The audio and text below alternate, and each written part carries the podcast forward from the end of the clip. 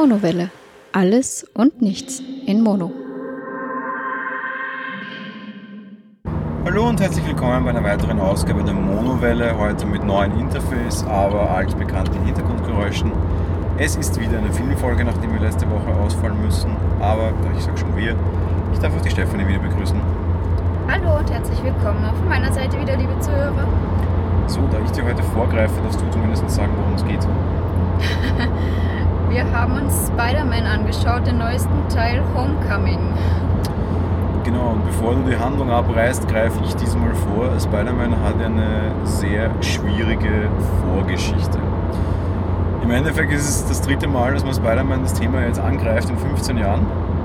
Ähm, die erste Verfilmung damals mit Tobey Maguire und Kirsten Dunst. Dann haben wir das Ganze nochmal mit Andrew Garfield probiert, der hat dann auch noch zwei Filme da gemacht. Und jetzt greift man das Ganze eben nochmal neu mit Tom Holland an. Warum das Ganze? Im Endeffekt, Spider-Man ist eine Marvel-Comic-Figur, das heißt, es ist wieder Marvel Cinematic Universe. Aber die Rechte für Spider-Man lagen bei Sony. Sony selbst hat es zweimal probiert. Und wie auch immer das jetzt geschah, da gibt es einige Gerüchte, ähm, es ist letzten Endes egal. Spider-Man wurde wieder eingegliedert und Marvel hat wieder die Rechte an dem Teil. Ich nehme mal schwer an, sie haben es mir einfach abgekauft. Einfach weil der jetzt halt einfach fehlt. Marvel spannt ja eben dieses Cinematic Universe auf und bringt dort ja eben jetzt alle Marvel-Charaktere bei den Avengers unter. Und auch Spider-Man darf da nicht fehlen. Hat er auch nicht. Wir haben ihn ja schon im letzten Avengers-Film gesehen. Da hat er nur eine ganz, ganz kurze Rolle und jetzt bekommen wir eben die Geschichte von Spider-Man quasi nochmal neu erzählt. Homecoming an sich war anfangs ein extrem schwerer Titel, an dem sehr, sehr viele Leute sehr, sehr viel lag. Das ist nämlich der Name eines sehr klassischen Comics. Das ist nämlich der Comic, wo Spider-Man das schwarze Kostüm bekam und quasi auch dieser böse Spider-Man möglich wurde, beziehungsweise diese Mutation Venom. Gleich mal vorweggenommen, damit hat der Film überhaupt nichts zu tun. Homecoming könnte man jetzt auf der anderen Seite auch formulieren, das finde ich ganz charmant. Er kommt nach Hause, er kommt zu Marvel auf der einen Seite, auf der anderen Seite im Film wird das Thema auch aufgegriffen. Im Endeffekt spielt es im letzten Highschool-Unterstufenjahr, weiß ich gar nicht, Highschool. Keine Ahnung, er ist 15, ja, es spielt im letzten Schuljahr, was auch immer da jetzt bei den Amis da für eine, für eine Schulvariante ist. Und es nähert sich alles dem Schulabschluss und dem großen Ball, dem Homecoming-Ball. Dementsprechend auch da den, den Titel nochmal aufgegriffen. Dieses himmelschreiend große Comic und diese, diese große Erwartung, die da teilweise vorher geschürt war, vielleicht ein bisschen ungeschickt. Es waren eben, es, ist, es hat nichts mit dem schwarzen Spider-Man zu tun. Das nur vorweg.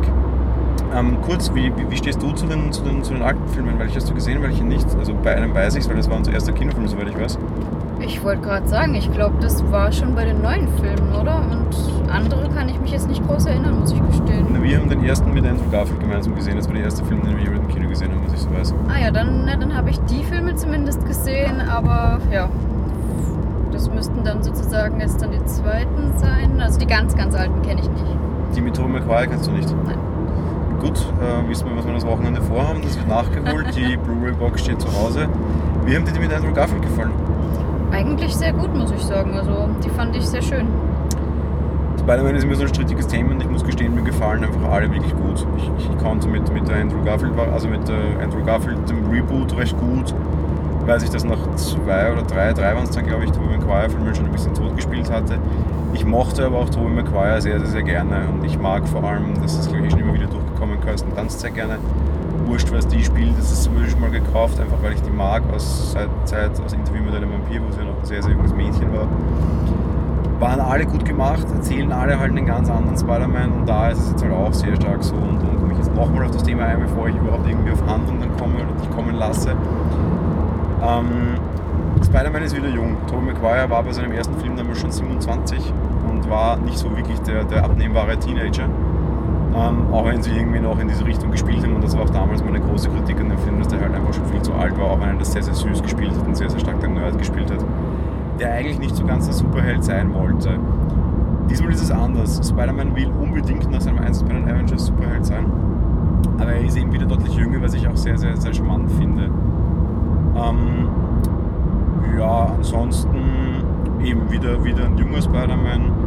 Die ganze Geschichte rund um Spider-Man selbst fällt eigentlich sehr schwach aus. Er lebt bei Tante May. Was aber mit seinem Onkel passiert ist, quasi wissen wir nur aus den Vorgängern. Der starb, der wurde ja von einem oder was auch immer, einem Straßenschurken quasi getötet. Das wird in dem Film überhaupt nicht aufgegriffen. Es wird nur einmal kurz erwähnt, ah, du weißt ja, was Tante May alles durchmachen musste, okay, zack, Thema erledigt und er lebt halt alleine bei seiner Tante fertig.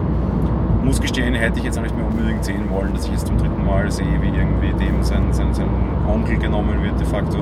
Mir reicht es auch schon bei Batman, dass ich jedes Mal neu sehen muss, wie quasi Batmans, also Bruce Waynes Vater stirbt. War okay. Ja. Schwere Kindheit offensichtlich erlebt bei der Tante, die hat es auch nicht gleich gehabt. Das tut, das reicht, das ist egal. Ja. Also das fand ich schon okay. Gibt aber auch daran, was ich schon irgendwie im Internet und auf Twitter mitbekommen habe, Kritik daran. Ich finde das Ganze recht gut. So, soviel mal zur Einordnung des Films. Stefanie, worum geht es in dem Film? Ja, wie wir schon gesagt haben, wir haben ähm, Spider-Man schon zuletzt bei den Avengers gesehen. Im Endeffekt kommt er jetzt von diesem Einsatz nach Hause. Deswegen fand ich den Titel mit Homecoming auch sehr gut. Und er ist recht euphorisiert davon und hofft jetzt darauf, groß Teil der Avengers zu sein. Ähm, wird dadurch aber eher ein bisschen enttäuscht, dass das für die wohl eher so eine einmalige Sache war. Und ja, buhlt da so ein bisschen um die Aufmerksamkeit von hauptsächlich Tony Stark, der sein Mentor ist. Und ja, da das nicht so ganz gelingt, macht er sich alleine quasi dann auch auf den Weg gegen den Kampf eines neuen Schurken, der da in der Stadt aufkommt. Und ja, kämpft im Endeffekt dann auch gegen den. Ja, ich glaube, viel mehr können wir ohne Spoiler nicht erzählen. Wir werden nachher noch einen kleinen Spoiler-Teil machen. Ja. Ähm, besetzungstechnisch, ja, ich habe es vorher eh schon gesagt, im Endeffekt Tom Holland spielt Peter Parker. Den kennen wir noch nicht aus so vielen Filmen, waren aber ein paar gute zumindest dabei. Wir kennen ihn zum Beispiel aus The Impossible. Ansonsten, ja, Versunkene Stadtzeit war er letztes Jahr auch noch zu sehen, der ging, glaube ich, leider ein bisschen unter und halt eben schon natürlich im ersten Avenger.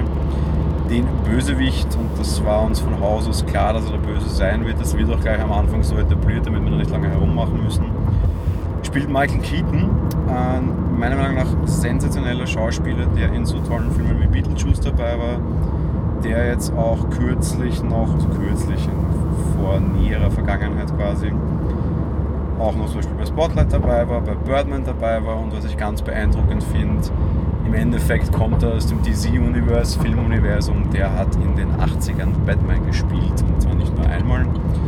Ansonsten, ja, keine großartig bekannten Schauspieler. Natürlich, ja, wir haben die ganzen Avengers drin. Wir haben Robert Downey Jr., der spielt im Iron Man nach wie vor. Klar, wir haben einen ganz, ganz, ganz kurzen Gastauftritt von Gwyneth Paltrow. Wir haben natürlich auch wieder einen kurzen Gastauftritt von. Ja, jetzt fällt mir sein Name nicht an, um Gottes Willen, wie peinlich. Ähm, Stan Lee heißt ja, er, der Chef genau. von Marvel quasi, der lässt sich ja nicht nehmen, in jedem Film zu sehen zu sein. Auch zuletzt bei den Guardians of the Galaxy ja, äh, Captain America haben immer nur Videoeinspielungen drinnen, aber die sind halt alle dabei. Ansonsten, ja, das typische Marvel-Universum eben halt jetzt neu dabei, Michael Keaton und eben quasi auch wieder neu dabei Tom Holland. Ähm, ja, Regie führt John Watts, der ist an und für sich neu und äh, auch keine, keine großartig äh, starke Filmografie zu verzeichnen. Ich nehme das jetzt gleich mal vorweg, einfach äh, technisch ist der Film wie immer Marvel-mäßig passt rein. Sehe ich ganz genauso, war super toll umgesetzt. Hat mir wieder viel Spaß gemacht, dem zuzuschauen. Also da kann man echt nichts sagen. Der Film soll irgendwie 180, 190 Millionen Dollar gekostet haben. Mal so zum Vergleich, da das ja auch schon Thema in diesem Podcast war, wenn ihr das hört. So viel kostet eine ganze Staffel Game of Thrones, also die ist auch sehr aufwendig produziert.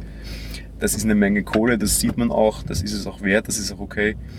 Ähm, wir haben ihn in 3D gesehen, zahlt sich weniger aus als bei den alten Filmen, weil Spider-Man weniger fliegt quasi. Aber wie immer bei Marvel, ja, ist halt schick. Also kann man machen. Ja, also es war astrein umgesetzt und ja, ich muss gestehen, heutzutage ist man ja auch schon dran gewöhnt, 3D zu schauen. Wenn man da mal was hat, was ohne ist, dann ist es ja doch eher ungewohnt. Wie immer geht meine Kritik, was 3D und Dunkelszenen betrifft. Sie haben es auch hier wieder nicht ein, vernünftig geschafft. Gott sei Dank waren es relativ wenig Dunkelszenen, aber in den zwei großen, vor allem auch einen, ein großer Endkampf, hat es mich wieder unheimlich genervt. Ich habe mir allerdings vorgenommen, das hiermit durch das letzte Mal anzubringen. Ich werde in Zukunft dann immer nur noch das Schlagwort Dunkel und 3D erwähnen. Für die Hörer, die noch nicht 20 Mal von mir die Ausführung gehört haben, warum Dunkel und 3D eine schlechte Idee ist, dürfen mich gerne antwittern. Ich erkläre es Ihnen in epischer Breite, wenn Sie möchten, nochmal. Ansonsten lasse ich das in diesem Podcast aber jetzt absolut sein in Zukunft. Es sei denn, sie lösen es mal vernünftig und das kommt ja auch immerhin ab und zu vor.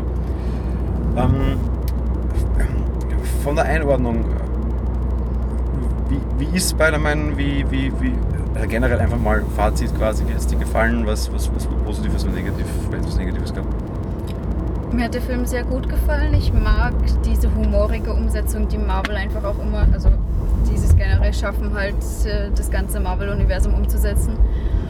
Ähm, ja, da wo es ernst ist, dann ist es gleich wieder was zum Lachen und also nein, mir hat es sehr gut gefallen. Was Negatives wäre mir jetzt nicht aufgefallen und, und ich glaube, also ich habe auch kein Problem mit 3D bei Dunkelheit. Vielleicht bist du einfach empfindlich, was das betrifft. ich, das diskutiere ich jetzt nicht. ähm, mir hat der Film auch sehr, sehr gut gefallen und ich war eigentlich sehr, sehr, sehr skeptisch. Ähm, aber Marvel kann das halt einfach. Ich meine, wer kann Superheldenfilme, wenn nicht die? Und auch wenn diese jetzt einmal was relativ Vernünftiges abgeliefert hat mit Wonder Woman, Marvel kann es trotzdem auf jeden Fall am besten von allen. Insofern ja, ich mag die Art, wie es erzählt ist und ich mag, dass das so eine, so eine Mischung aus irgendwie Superhelden und Highschool-Geschichte ist und dass einfach beides auch für mich sehr, sehr, sehr gut funktioniert. Überraschenderweise finde ich Spider-Man selbst sehr, sehr, sehr schwach. Ähm, das ist eine Diskussion, die du bei Batman sehr oft führen kannst. Du hast Darsteller, die bessere Batmans waren, du hast Darsteller, die bessere Bruce Waynes waren. Der Schauspieler hat beides gut gespielt, aber die Hauptrolle in dem Film ist eigentlich nicht Spider-Man, sondern Peter Parker. Die für mich spannendste Situation, ohne das spoilern zu wollen, wir erklären euch nachher was genau, war eine Szene in einem Auto am Weg zu diesem Homecoming-Ball, wo er eben nicht in Verkleidung war, sondern wo er Peter Parker war. Und das fand ich unheimlich schön gelöst. Der funktioniert als Highschool-Film, der funktioniert als Superheldenfilm und beides gleich. Er ist unheimlich lustig und das finde ich auch sehr nett. Er ist sehr slapstickig, das finde ich teilweise ein bisschen zugezwungen, aber ich stehe halt nicht ganz so auf cheesy Humor. Und was ich sehr, sehr, sehr nett fand, sie haben so diese typischen Spider-Man-Fragen geklärt. Was passiert, wenn Spider-Man mal kein hohes Haus in der Nähe hat und sich mit seinem Netz weiterhelfen kann? Das war wirklich echt super. Auf einmal muss er rennen. Wie in einem weiten Park mit links und rechts und vorne und hinten keinen Bäumen, nur eine weite Grasfläche. Ja, er muss laufen. Oder der 15-Jährige muss sich einen neuen Audi TT klauen und äh, irgendwie da dann mit dem herumfahren, was irgendwie auch nur so gut wie mal funktioniert. Von daher einfach nett gemacht, sehr, sehr viel Augenzwinkern dabei, fand ich. Also mir hat er wirklich gut gefallen. Äh, Stichwort Audi TT. Die, die, die Kooperationen, die mittlerweile da für solche Filme eingegangen werden, finde ich auch ganz spannend. Audi hat vor zwei Wochen den neuen Audi A5 mit, mit quasi selbstfahrender Technologie, der Generation 3 Autos nennen die das, glaube ich, vorgestellt. Tja, in dem Film war der drinnen und auch die AI durfte man sehen, wie er dann quasi ins, ins Avengers Hauptquartier geführt wird. Das ist jetzt kein Spoiler, weil es irrelevant ist. Ähm, Finde ich schon cool, dass die das da gleich auch so einbauen. Ähm, ja, nett. Nö, gut gefallen, ja. Ja, ist nichts mehr hinzuzufügen. War super. Kein Widersprechen mal irgendwo. Wo gefällt dir besser? Gefällt dir besser Spider-Man oder gefällt dir besser Peter Parker? Dadurch, dass Peter Parker jetzt nicht so der Schönling ist, ähm, wohl Spider-Man. Ich meinte jetzt auch nicht optisch, sondern welche, welche Rolle dir besser gefällt oder wo er für dich besser funktioniert. Ähm, äh, schwer zu sagen. Dadurch, dass Spider-Man aus meiner Sicht nicht so der typische Superheld ist mit seiner, weil er halt ein Teenager ist. Ja, wahrscheinlich sogar als Peter Parker selber. Jetzt muss ich in dem Film generell auch noch, noch positiv erwähnen. Gerade die erste Spider-Man-Trilogie mit, mit Tobey Maguire war sehr weltenschwer. Da war immer alles traurig und trüb und Ding. Das war in dem Film überhaupt nicht. Also, wie ich vorher schon gesagt habe, der, der war sogar teilweise, also nicht teilweise, der war größtenteils wirklich cheesy und lustig. Ja. Und ich finde es schön, auch Spider-Man so sehen zu können. Funktioniert für mich. Große Vorbereitung auf das große Marvel-Finale des, zweiten, des zweiten Dings ist es quasi, wo sie jetzt alle Charaktere wieder hinbringen müssen aber gut gemacht und ist auch gar nicht so die große Origin-Story, sondern eigentlich so ein recht gut alleinstehender Film, der wirklich Spaß macht. Relativ lang ist er, war mir auch nicht zu lang, muss ich sagen. Ja, das sehe ich auch so. Ich habe auch gedacht, dass der recht lang ist, aber es war nicht störend. Nein, ganz und gar nicht. Also gut, es gab vielleicht mal zwischendurch kurze, kurze Längen, klingt jetzt komisch, aber so kurze Momente, wo man dachte, es ist ein bisschen lang, aber das war eigentlich nur mal ganz kurz der Fall, wie gesagt. Gut, hiermit die Spoilerwarnung 3, 2, 1, Spoiler. worum geht es im äh, weiteren Verlauf? Ja, wir haben den, den Bösewicht, das ist Vulture, das haben wir das vorher gar nicht gesagt. Das ist quasi der, ja, ein, ein, ein, ein etwas ausgeboteter, von der Regierung und von Stark Industries geschasster Mitarbeiter, der war früher dazu verantwortlich, die Alien-Relikte quasi zu recyceln, wird dann aber von, von Tony Stark in dieser Auftrag abspenstig gemacht und bevor er auf der Straße sitzt, wird er halt kriminell und recycelt äh, für seine eigenen Zwecke diese Alien-Artefakte weiter und macht daraus Waffen, die er an Kriminelle verkauft. Ja, ähm, dann? Äh, ja, im Endeffekt ähm, ist es so, dass der Peter Parker ihn dabei, wie ist es genau gewesen, irgendwie hat er das mitbekommen, weil dann Bankraub war, oder ja, Bankomaten sollten halt ausgeraubt werden, genau und er da Diebe sieht, die mit komischen, starken Alienwaffen halt um sich schießen und natürlich verfolgt er ähm, neugierig oder auch pflichtbewusst, wie er ist, diese Diebe und kommt im Endeffekt dann halt auch zum Oberschurken und muss feststellen, dass er denjenigen ja sogar kennt. Ja, das kommt mehr oder minder später. Auf der anderen Seite haben wir halt die Geschichte, dass er auch einen Love Interest in dieser Highschool hat, klar und die dann eben auf einen Ball ausführen möchte und wie er dann bei ihr zu Hause ist, um sie abzuholen. Oh Wunder, oh Wunder, die, der, der einzig äh, Twist oder das einzige, was es nicht völlig vorhersehbar war, eben der Vater dieses, dieses Mädchens ist auch Vulture und dementsprechend ergibt sich dann die von mir vorher wirklich sensationell angesprochene Szene, wo sie während der Autofahrt, der führt ihr zu dem Ball hin, scheiße, hätte das die Mutter gemacht, wäre es besser gewesen, ähm, kommt er drauf, dass es Spider-Man ist und umgekehrt natürlich weiß Spider-Man, dass das Vulture ist. Und ja, eigentlich ist er dabei, den, das, ist das große letzte Ding durchzuziehen, nämlich äh, quasi Tony Stark bei der Übersiedlung des Avengers-Gebäude in den Norden auszurauben und Spider-Man vereitelt das Ganze und nimmt letztlich Vulture, ja, macht ihn dingfest und die, die Behörden nehmen sich dann seiner an, also er überlebt. Was allerdings sehr schön drin war, wie ich fand, ähm, wie der Vater seine Freundin da quasi herausgefunden hat, dass er Spider-Man ist, sagt er ihm, okay, ich habe gesehen, du hast meine Tochter gerettet. Und da gab es so eine Szene in Washington, wo sie sonst im Fahrstuhl abgestürzt wäre mit anderen Klassenkameraden. Im Washington Memorial super schön gemacht, da war 3D wirklich sensationell, wie Spider-Man darauf klettert und von Helikoptern irgendwie verfolgt wird. Meiner Meinung nach nicht so toll wie in den Sonneninszenierungen, aber einfach wunderschön gemacht, vor allem auch in der historischen Umgebung. Toll. Ja, das stimmt. Jedenfalls ähm, wird ihm dadurch natürlich klar, dass das der Junge ist, der seiner Tochter im Endeffekt das Leben gerettet hat und sagt ihm von wegen, ähm, du, ich gebe dir eine Chance jetzt, du hältst dich aus meinen Geschäften raus und äh, du hast meiner Tochter das Leben gerettet, ich rette jetzt deins sozusagen. Und wenn du mir nochmal in die Quere kommst, dann bringe ich dich und alle, die du liebst, um. Ja, aber letzten Endes äh, rettet Spider-Man ihn dann ja am Ende, wie er ein Ding festmacht, nochmal das Leben, weil quasi dessen Anzug in die Luft geht und Spider-Man ihn dann aus den Flammen holt unversehrt und äh, wir sehen das dann auch gleich im einzigen ja, ähm, Post-Credit-Scene, dass quasi ja, er gefragt wird, wer es ist und er das offensichtlich nicht rausrücken möchte, ähm, wofür auch immer wahrscheinlich wird es dann doch irgendwann tun. Im Endeffekt genau das war das, worauf ich raus wollte, was ich sehr schön fand, dass der Peter Parker eben, er ist ein guter und auch wenn das der Mann ist, der ihm gerade in dem Endkampf sehr zugesetzt hat und ihn eindeutig umbringen wollte, mehrmals auf den Boden haut und mit den Stahlflügeln dagegen und weiß ich nicht was. Und trotzdem holt er ihn raus und das war sehr lieb. Und ja, im Endeffekt denke ich mal, dass diese Post-Credit-Scene der Bösewicht sich dafür wieder revanchiert in dem Falle. Wir kriegen auch wieder einen sehr moralischen Superhelden, wie du schon richtig sagst, ja, auf der anderen Seite ist quasi Tony Stark, der, der ihn immer wieder so ein bisschen in Versuchung führt, auf der anderen Seite so eine leicht väterliche Rolle einnimmt, der ihm auch irgendwie, das kennen wir aus dem Trailer, irgendwie sagt, äh, mach nichts, was ich nicht, was ich tun würde, mach erst rechts nicht, was ich nicht tun würde. Da gibt's einen ganz schmalen Bereich. So, so diese Anspielungen haben wir immer wieder mal drinnen. Iron Man nimmt dann auch noch tatsächlich an der Handlung teil, auch wenn es nicht wirklich wichtig ist.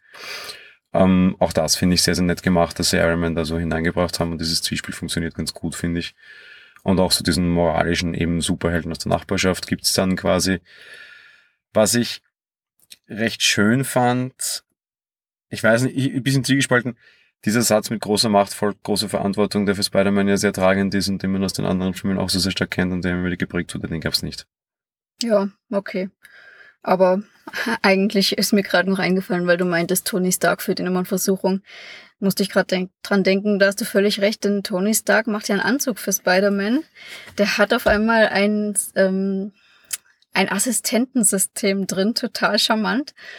Äh, Parker nennt das im Endeffekt Karen, weil er nicht immer Anzuglady sagen möchte und die fragt immer bei Schurken dann, äh, soll ich den erweiterten Tötungsmodus aktivieren?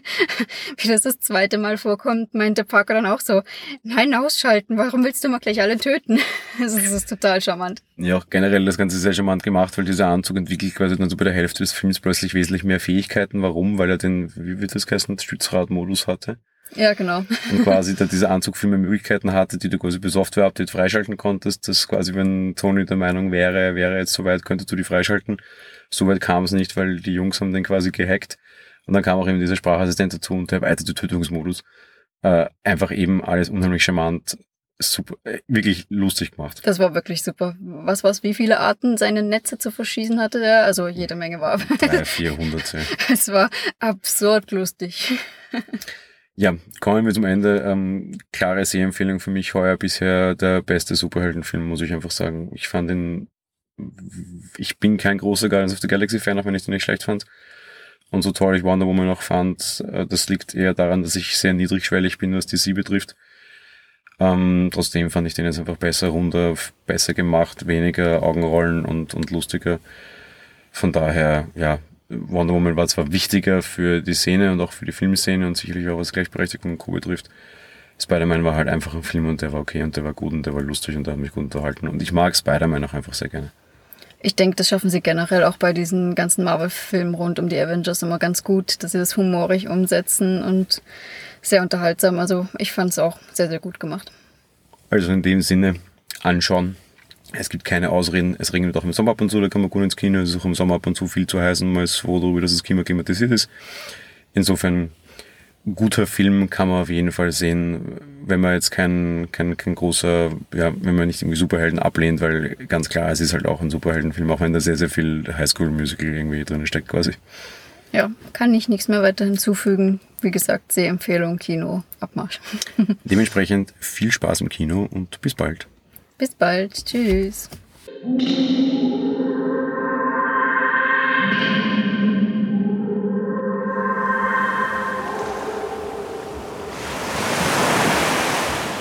Monowelle ist ein kostenloser und privater Podcast von Jan Gruber. Mehr Informationen dazu findet ihr unter www.monowelle.at.